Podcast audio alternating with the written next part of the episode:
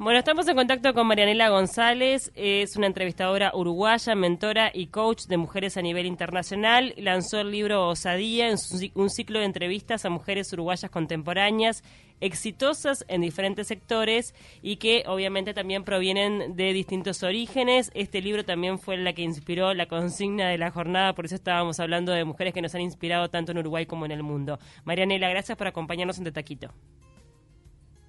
Hola, gracias a ustedes. Estás en París ahora, ¿verdad?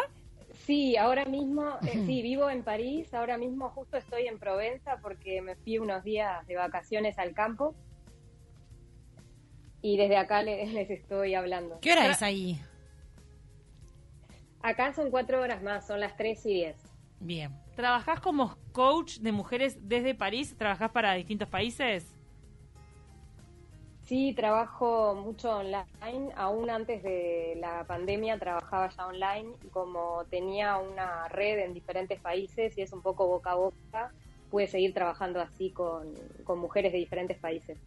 Está súper interesante la anécdota con la que te inspiraste para hacer el, el, libro Osadía. Contanos qué fue lo que viviste acá en Uruguay, qué fue lo que te despertó así el impulso por, por escribir, eh, por hacer este libro.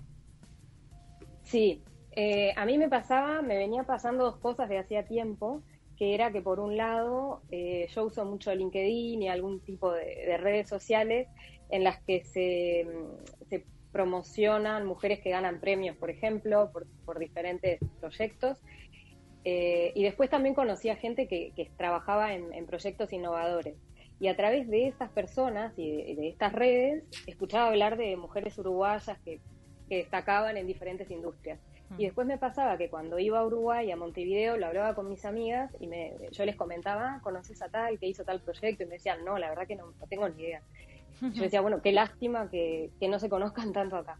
Y después me pasaba que, mm, bueno, está todo este tema de la mediatización sexista de las mujeres, que existió de toda la vida, y que capaz que yo lo empecé a ver de otra manera cuando me fui a Uruguay, porque mm, empecé a ver eh, otro tipo de, de mediatización si bien siempre hay medios en los que en los que las mujeres son frivolizadas, no era tan común de pronto ir a un kiosco y ver en la tapa de una revista lo que se puede llegar a ver en Uruguay o, esas apariciones em, en ciertos medios donde las mujeres son destacadas no por su talento, sino solamente por su belleza.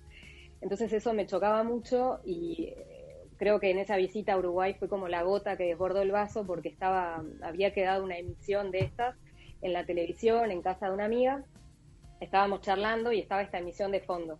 Y empecé a ver esta emisión donde una vez más eh, había una persona, una mujer, hablando de, algo completamente superficial y absurdo, y yo pensaba, debe tener mil cosas mejores para decir, pero como es linda, la hacen, la ponen en este papel, ¿no?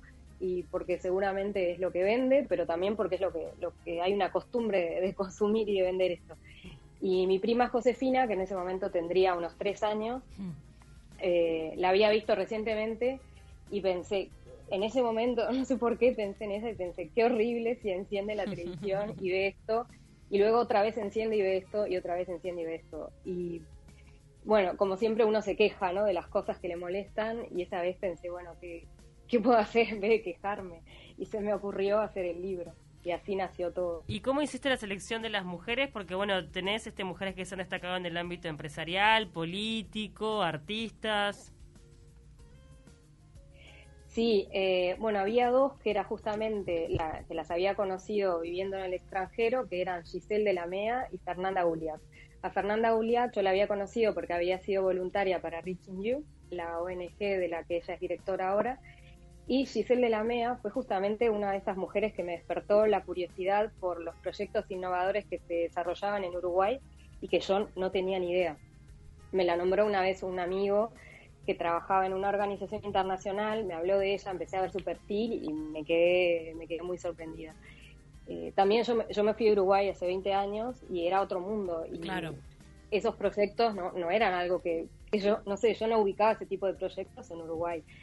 Eh, entonces eh, empecé con ellas dos y después, a su vez, empecé a, le preguntaba, por ejemplo, a ellas, les preguntaba que, me, que me propusieran tres personas que ellas admiraran, tres mujeres que admiraran en Uruguay. Y a partir de eso empecé a hacer una selección. Luego yo también busqué en internet y empecé a preguntarle a amigas, bueno, a todo el mundo que conocía y, las buscaba. Después sí, en la selección definitiva me basté en, como una intuición personal de que la persona fuera también generosa, que eso para mí es muy importante, eh, una persona simpática, cercana, cálida también. Y hay algunas preguntas que reiterás en cada una de las entrevistas. Eh, estuvimos eh, mirando el, libro y bueno, vos les preguntás por la intuición, eh, bueno, cómo se definen cada una de ellas, cómo se define, cuál es su historia, también es conocer un poco de, dónde vienen. Y, en, en, alguna parte también les preguntás si fueron discriminadas por ser mujer. Sí, con, varias de ellas eh, mantuviste algunas preguntas, las reiteraste como para eh, indagar en esos puntos que te interesaban. Sí, sí, yo había dejado como, tenía como cinco o seis preguntas que quería hacérselas a todas y después el resto de las preguntas dejaba que fluyera según la conversación para que ellas también hablaran de lo que era importante para ellas. Pero sí quería hacer énfasis en, ciertos temas y para que fuera también una entrevista más personal. Claro. Y también que se tocaran temas que a veces, yo que sé, pueden ser, no sé, no sé si tabú, pero bueno, que a mí me interesaban. Por ejemplo, ¿cuáles? Está bueno visibilizar.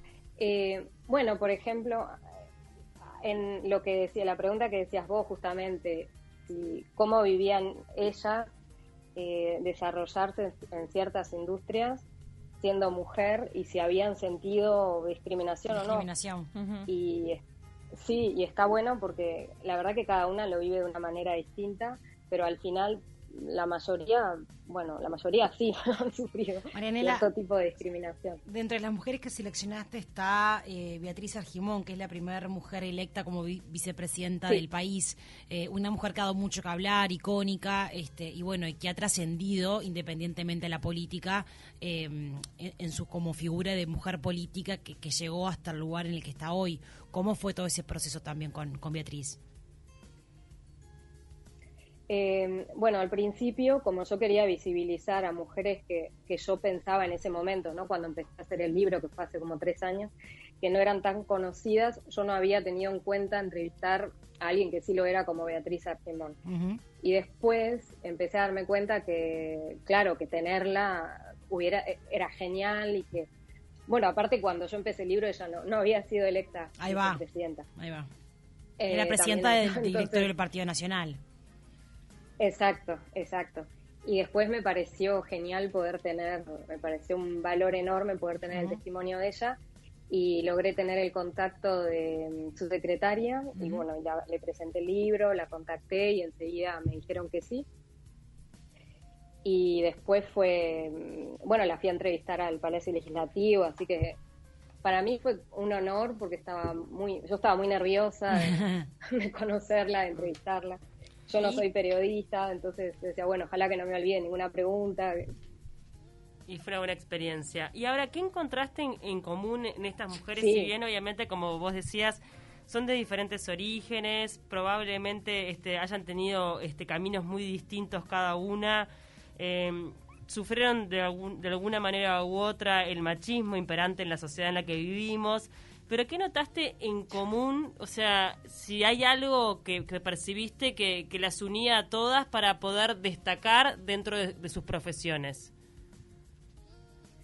Eh, hay elementos que, para mí son los más importantes, que son, que son todas valientes, que son muy generosas em, y muy talentosas. Para destacar y para seguir en el largo plazo, por un lado la perseverancia, por otro lado creer en lo que hacen porque todas están apasionadas por, por lo que hacen y después también en alinear la vida personal y la profesional, que todas intentan que eso vaya de la mano. Y creo que eso es clave porque si no a largo plazo es, es muy difícil. O sea, que es un desafío que en realidad tenemos, digo, tienen todas las personas, que eh, la carga está como más, más este, volcada en la mujer, pero que en realidad todos quienes tenemos hijos en algún momento de la vida tenemos que buscar encontrar ese equilibrio, ese sano equilibrio, ¿no? Sí, exactamente. Y darnos cuenta de que aunque el equilibrio nunca va a ser perfecto y que mm. siempre, bueno, va a haber momentos en tu vida que vas a tener una, una, dimensión, va a estar mejor que la otra, pero por lo menos ser consciente de eso y buscarlo y que ese sea el objetivo.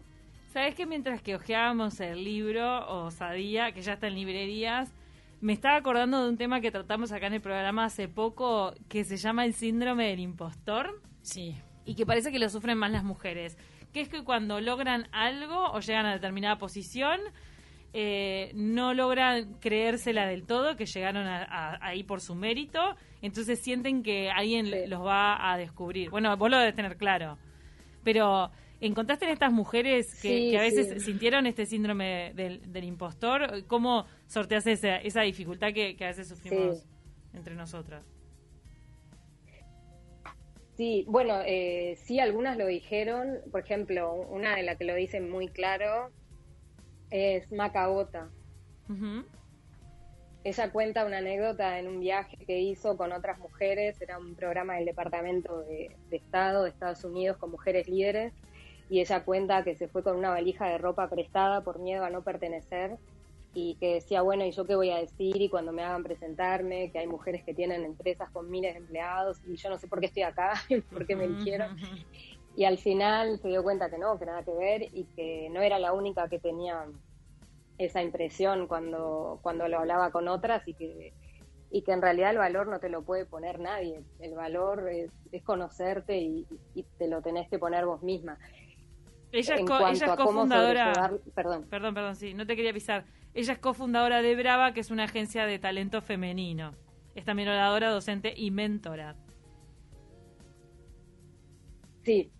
para recordar lo que hacía Macarena Bota. Sí, sí, a veces, perdón que a veces te interrumpo, pero hay retorno. No, no, yo sé, hay como un delay. No, no, lo notamos, no te preocupes. Eh, después creo que me, preguntabas cómo sobrellevarlo, cómo... Claro, ¿cómo, cómo sortear ese, síndrome, del impostor? ¿Te, parece que en algunos años las mujeres no lo van a sufrir tanto? Yo creo que es, eh, sí, espero que sí, porque en realidad es un tema de, creo que, de educación y que nos miran siempre con, con un lente distinto, que en ciertas posiciones de responsabilidad las mujeres, a las mujeres se las observa más. Entonces creo que no es un invento nuestro de que a veces tengamos, ¿cómo no tener un síndrome del impostor si, por ejemplo, sabes que estás en una empresa y que a una persona, a un hombre con el mismo cargo y con la misma experiencia y con el, con el mismo, exactamente el mismo trabajo, le pagan más? Ah. Entonces te acostumbras a tener que estar demostrando más, a tener que ser legítima y creo que es lógico y espero que, sí, que, en unos años eso mejore. Y ahora, vos que estás viviendo en, este momento en Francia, ¿notás que, que, hay una evolución con respecto al machismo? O sea, que eh, Uruguay está atrasado o que en realidad esto atraviesa, no te digo el mundo entero porque sabemos que hay zonas mucho más oscuras y más complicadas, pero al menos estamos este, a la par que los países europeos o estamos muy atrás? Para mí sí, no, no, no estás muy atrás, no. Y también tiene mucho que ver, depende de la industria y depende si es, claro, si uno vive en la capital o no, porque por ejemplo París es un poco como un mundo aparte, claro. porque es una ciudad donde hay muchos movimientos reivindicativos y el movimiento feminista en París es muy fuerte y ahora se habla mucho del movimiento feminista transaccional, no, no, sé, eh, ¿cómo se dice en español? Perdón. Eh, Saben lo que quiero decir, ¿no? Sí, sí, sí. O sea, en realidad en, Francia siempre fueron referentes en... Eh, eh, o sea, siempre fueron de avanzada. Claro, a eso es a lo que me refería, que de repente, este, no sé, no, no hay tanta desigualdad como la que vivimos acá. Tal vez en Latinoamérica en general hay sí, No, me refería en realidad que hay, hay un movimiento acá como que hay una palabra que ahora no me sale en español, ¿Mm? que es el movimiento feminista este que trasciende el movimiento, como que todos los movimientos feministas confluyen ahí. Que hay muchos y que están desagrupados. Ahí va, ahora hay una, hay una fuerza. Hay un grupo madre que nuclea. El mismo objetivo. Sí. Bien. Bien, es importante la unión para eso, para poder reivindicar y ser más y más fuertes para, para los avances que se necesitan todavía. Bueno, Marianela, recordemos que el, que el libro ya está en librerías y que cuenta también con la colaboración. el libro en realidad está solo en formato digital de momento. Bien. Ah, solo en digital, entonces se puede conseguir online. Sí. ¿Está? Se Y- puede conseguir online y estoy haciendo una lista de espera para cuando salga en papel en los próximos meses, para cuando sí esté en librería. Te tienen Buenísimo. que mandar a vos.